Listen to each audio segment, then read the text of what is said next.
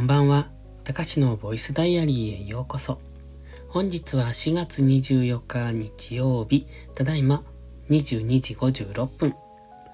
このチャンネルは日々の記録や感じたことを残していく声日記です。お休み前のひととき、癒しの時間に使っていただけると嬉しく思います。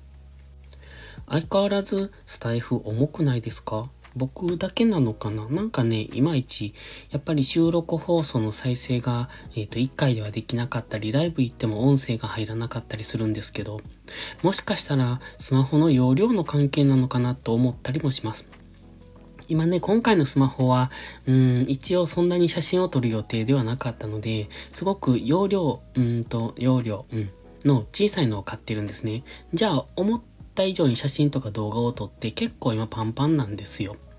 だから次のを買い替えないとなと思ってるんですが、まあその関係でね、あまりこう、もともとスマホっていうかその本体が持っている容量に対して、そのメモリーを使いすぎてると、まあ、動作が遅くなったりするんですね。まあその関係もあるのかなと思ったりもするんですが、もう少しアプリを軽くしてほしいところですね。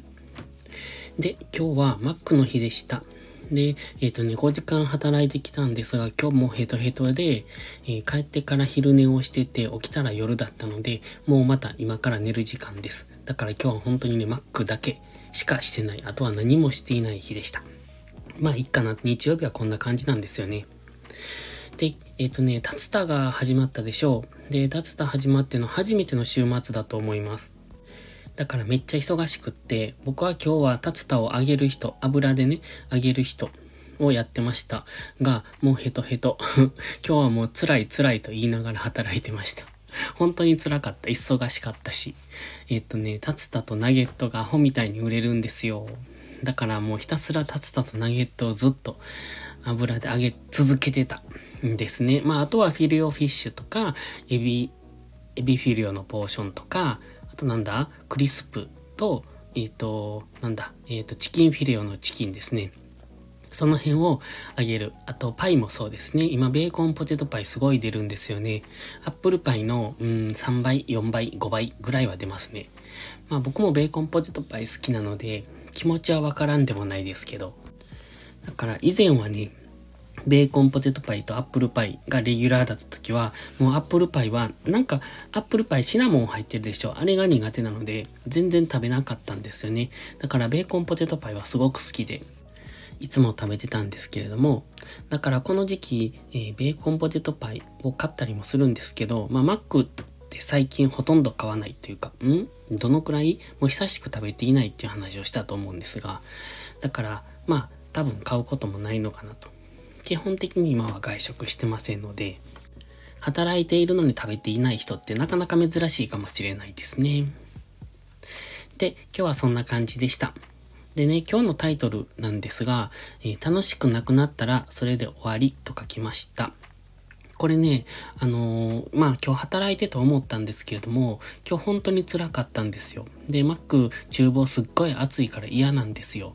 だから別に僕的には、まあ、マックって、まあ、週に1回、2週間に1回か1週間に1回、しかも3時間ぐらいしか働かないので、収入としては、ほんとビビたるものなんですよね。だから、うーん、どのくらいでしょう？月1万円とかもいかないんじゃないかな？っていう、そんな金額なんですよ。なので、僕的には、まあ、息抜きというか気分転換というか、その労働というかお金稼ぎに行っているというよりは、えっと、気分転換に行ってる、そんな感じなんですね。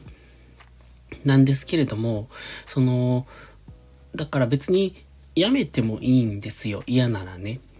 で、でも辞めないっていうのは、それは Mac での働くことが楽しいから辞めないんです。で、Mac ってね、あの、時給安くっても、まあ、昔から人が集まるっていう、そういうところだったんですね。今はちょっと変わってきてるかもしれないですけど、それは、やっぱりやりがいがある。まあ、もちろん個人のスキルも上がりますし、その、楽しいんですよね。なんというか、この仲間がというか、チームがというか。なので、そういうところに魅力を感じて働く人にとっては、うってつけの職場だなって思います。で、楽しいからしんどい。だから多分ね、時給換算したら全然割に合わないんですよ。時給に対する忙しさが割に合わないから、そういうこうコストパフォーマンスを考えると、他のところに行く方がいいと思います。でも、その個人のスキルとか、その楽しさ、あとチームワーク、その辺のやりがいを感じて働くには、すごく十分な職場だと思っているんですね。まあ、今の僕はそこまでのめり込んでいないですけれども、それでも楽しいと思うから続けるわけで、これが楽しくなくなったら続ける意味はないんですよ。それは他のものも同じです。空手にしたって、バイオリンにしたって、だって空手なんて痛いししんどいだけ、部活みたいだから。で、バイオリンだって僕は今まで音楽なんてやってきたことがなかったから、基本楽譜も読めないし全然できない。だから練習もやっぱりこう腰が重いなって思うんですよ。その始めるまでにね。それでも続けようと思うのは、それに対する、うん、なんていうのか、うんと、やっぱやりがいを感じる、楽しさをどこかで持っている、その辛いとか嫌だと思う以上に、やりがいとか楽しさを、それが上回るから、だから続けられると思ってるんですね。それと同じでね、別に YouTube を続ける必要もないなとも思ってるんです。まあこの音声プラットフォームもそうですよね。なんで続けてるのかっていうと、ただただやりたいから。そのやりたい理由が何なのかわからないものもあります。でも、この音声に関しては自分のトークスキルを磨いたりとか、その、うーん、これによって聞いてくれる人がいる。それに対してリアクションしてくれる人がいるっていうのが嬉しいからやってます。YouTube もそうですよね。まあ今は、うんとマネタイズされて、1、1、一定の収入、一定ってほんとビビたるものです。あの、お小遣いにもならない、そのくらいの、まあ、Mac のバイト代ぐらい、もうちょっとあるけど、だから、そんなのに、うんと、時間を割いてやる必要性があるのか。そこをコストパフォーマンスでメリット、デメリットで見ると、デメリットというか、うん、まあ、金額だけの問題を言うとね、お金だけに特化したことを言うとデメリットでしかないんですよね。つまり、お金にならないことをしてるんです。ブログだってそうです。今のところお金にはならない。いずれ、えっ、ー、と、マネタイズしたいと思うんですけれども、うんと、今はその足場作りをしている。そんな感じです。YouTube をしているのも、Twitter をしているのも、ブログをしているのも、この音声配信をしているのも、ほとんどお金にはなってないです。というか、お金にしようと思ってやっていないんですよね。だって YouTube 買ってね、えっ、ー、と、お金にしようと思ってやっていたら、とっくの昔にやめてます。そもそもそういうつもりでやっていないので、で、あの、何でもそうなんですけれども、例えば会社でね、うんと、役職が欲しいと思って働いてる人は役職つかないんですよ。その、わかります？だからね、YouTube でお金儲けをしたいと思ってやってる人はお金儲けできないんですよ。それまでに挫折します。だって目標がそこに、うんと楽しいとかやりがいを目標、目的にしていないから。お金儲けを目的にすると、えっ、ー、と、お金儲けができる前に挫折します。それはそんな簡単に儲からないからです。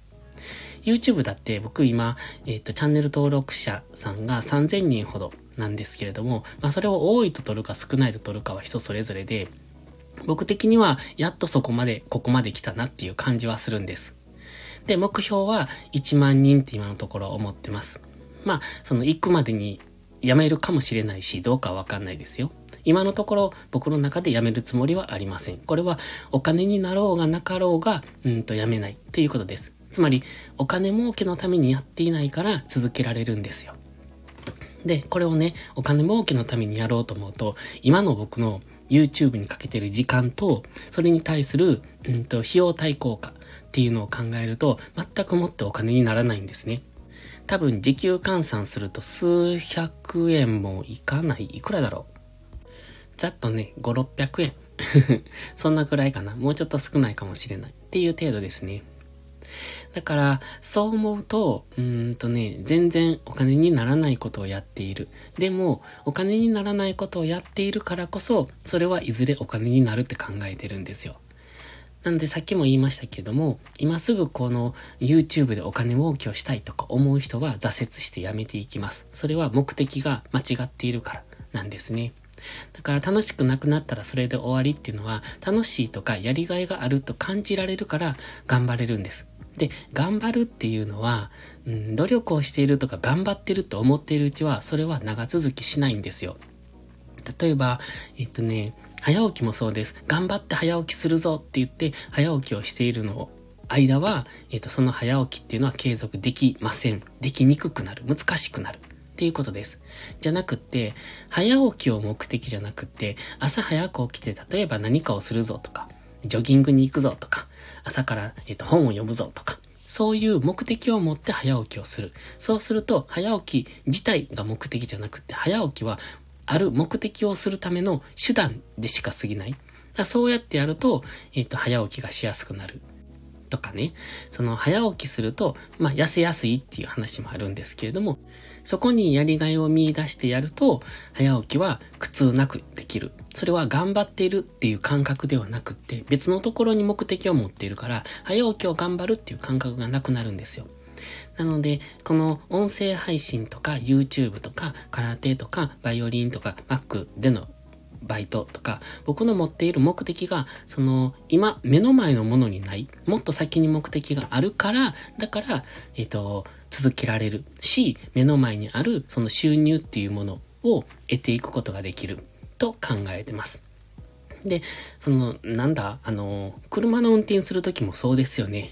えっ、ー、とね、車の運転苦手な人は、すぐ前を見るんですよ。もうすぐ前というかね、例えば10メートル、20メートル先を見るんです。でも、車の運転得意な人っていうのはもっと先を見るんですよ。つまり視野が広いってことです。視野を狭くすると、目の前のことしか見れなくなるので、そこばっかりに気がいって、うんと、しんどいことしか見えてこなくなります。でもその先にあるところに目を向けると、そのしんどいのは一過性であって、その先にある自分が目えっ、と、叶えたい目的っていうのが見えてくるから、そこに向かって走ろうと思うんです。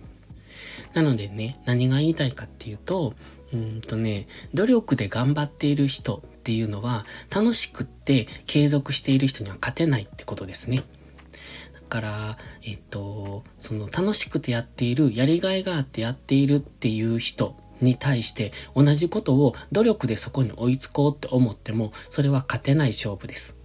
僕も仕事していて思いましたけれども、その目の前、今自分がやっていることっていうのが、この先どうなっていくのかっていうずっと先のことを見越してやっているとすごく楽しいんですよね。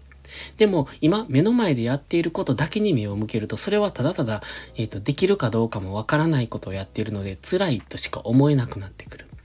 どれだけ先を見るかですね。うん、なので視野を広げて目的をしっかり持つこと。で、その目的に向けて目標を細かく設定していく。で、目標と目的、あ、シリが反応してしまった。目標と目的がごっちゃになって、目の前のことが目的になってしまっている目標の目的化。ん？ですよね。ってなってしまうと、辛くなって途中で挫折してしまうので、見るのはもっと先です。で、そこに目的を置いて、そのための手段を一つずつ、えっ、ー、と、叶えていくっていうことが大切だなって思いました。っていうのもね、これは今の自分に当てたメッセージでもあるんですよね。まあ実際お金儲けできてるかっていうとなかなか難しいところがあって、まあ収入なんてほぼほぼない。だからお小遣い程度にしかならないんですよね、今の僕の収入。でも、そこしか見ていないと、その今少ない収入にばっかり目がいって、その目の前のこの儲け話とかそういうところにやっぱ走りがちになってしまう。そうじゃない。もっと先を見据えないと、結局はそこで、うんと間違った道を選択してしまうことになるので、ちゃんと視野を広く持って、えっ、ー、と、長く見据えるっていうことが大切だなと、自分に言い聞かせながら今日は喋ってみました。ということで、今日はこの辺で終わります。また次回の配信でお会いしましょう。たかしでした。バイバイ。